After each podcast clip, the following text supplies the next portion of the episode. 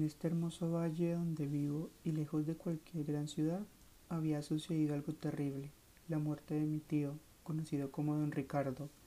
Un señor ejemplar y querido en todo el pueblo había caído de un barranco con su carro mientras se dirigía a su casa en una fría noche de marzo. La noticia nos llegó al día siguiente por medio de uno de mis primos, y además de contarnos la desgraciada noticia, también venía a invitarnos a su funeral.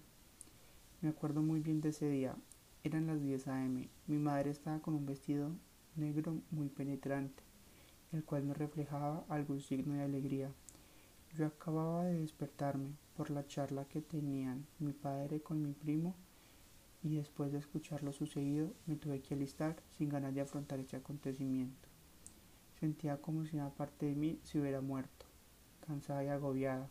Y no era para menos, mi tío era mi mejor amigo, mi confidente, Siempre cuando tenía que ir a la ciudad me traía algo. En uno de sus viajes me prometió un llavero de flor, ya que sabía que a mí me gustan mucho las flores. Sin su regreso me lo entregó. Ese llavero era lo único que me quedaba de él y lo llevaba conmigo a todas partes. Cuando estaba alistándome, vi en mi hombro una pequeña mancha negra encima de mi vestido blanco. Al tocarla se sentía viscosa y traté de quitarla con un poco de agua Después de mucho intentar, al final me resigno porque no había que surge efecto. Y por la circunstancia del momento tuve que apresurarme y decidí cambiarme de vestido para que no me dejaran mis padres y poder darle el último adiós a mi querido tío.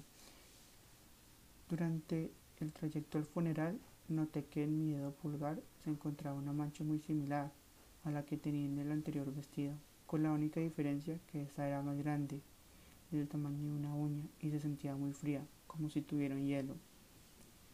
En el cementerio noto que esta mancha ha crecido y casi cubría mi dedo, y disimulando mi miedo decidí alejarme del evento para no ocasionar un escándalo y trato de sacarlo, cosa que finalmente logré.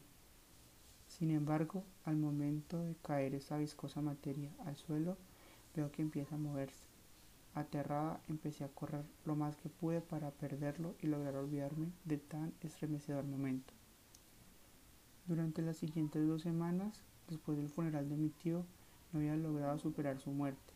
A pesar de que ya no lloraba tanto, seguía sintiendo un vacío dentro de mí. Mi madre, sabiendo esto, me mandó a buscar flores para distraerme. Mientras estaba realizando mi labor, me encuentra la viscosa criatura que había dejado tirada en el cementerio y de la cual yo me había olvidado hasta entonces. Pero notaba que había crecido mucho más, como el tamaño de una rana adulta, y podía caminar lentamente. Cuando noté que empezaba a seguirme, traté de darle una patada para que se perdiera de mi vista. Sin embargo, se quedó pegado a mi zapato y decidí dejarlo e ir corriendo a mi casa. Cuando llegué a mi casa pensé que lo había perdido. ¿Cuál fue mi sorpresa al encontrarlo sentado en mi cama, como si me estuviera esperando. Muy asustada, decidí contarle a mi madre de esta inusual criatura. Me aterró que dijera que no veía nada, a pesar de tenerlo enfrente. Ante esa respuesta de mi madre, decidí ignorarlo pensando que era una broma de mi mente. Durante la noche, notaba que se me quedaba viendo fijamente, a pesar de no ver que tuviera algún ojo.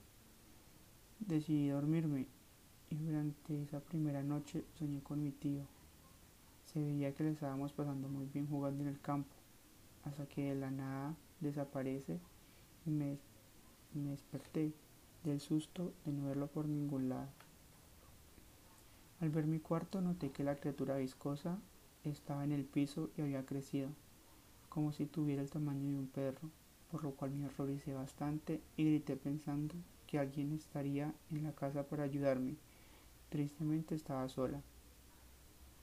Tratando de escapar de esa cosa, ignorando la terrible tempestad que había afuera, decidí correr lo más que pude para perderme de esta criatura, hasta que me resbalé con una roca y caí por un barranco, específicamente el mismo el cual había caído mi tío, pero mucho más cerca del suelo, por lo que no me hice mayor daño que doblarme el tobillo.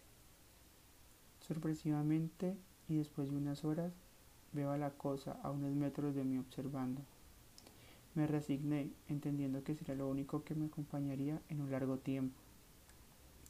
Cinco horas después de haber estado ahí y un poco cansada, la criatura viscosa todavía mirándome y con el dolor en el tobillo, decidí dormir en el barranco y al amanecer regresar a mi casa.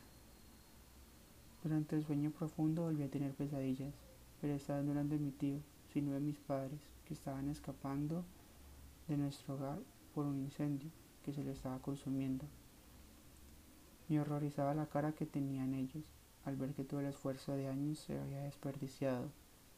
Me levanté preocupada y vi que se me cayó el llavero que me regaló mi tío. Lo recogí y decidí regresar a mi finca y verificar que todo estuviera bien. Cuando regresé, encontré que no había nadie adentro. Parecía que no habían regresado en semanas, todo sucio y desarreglado, y apenas había pasado un día desde que me caí por el barranco. Empecé a preocuparme y decidí llamar a mi primo para preguntarle si sabía algo de mis padres, pero nunca me contestó y me puse a llorar hasta que encontré la criatura viscosa mucho más grande, de mi tamaño exactamente. A diferencia de las otras veces no me asusté, lo vi como un amigo que me había estado acompañando durante todo ese sufrimiento. Los días pasaron y no llegaban mis padres, por lo que empecé a vivir con la criatura viscosa, mi amigo en mi casa. Sin embargo, notaba que se volvía cada vez más pequeño, de la misma manera como había crecido.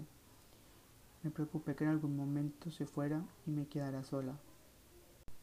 Pero entendí que su tiempo se estaba acabando y me sentí agradecida del tiempo que pasé con él.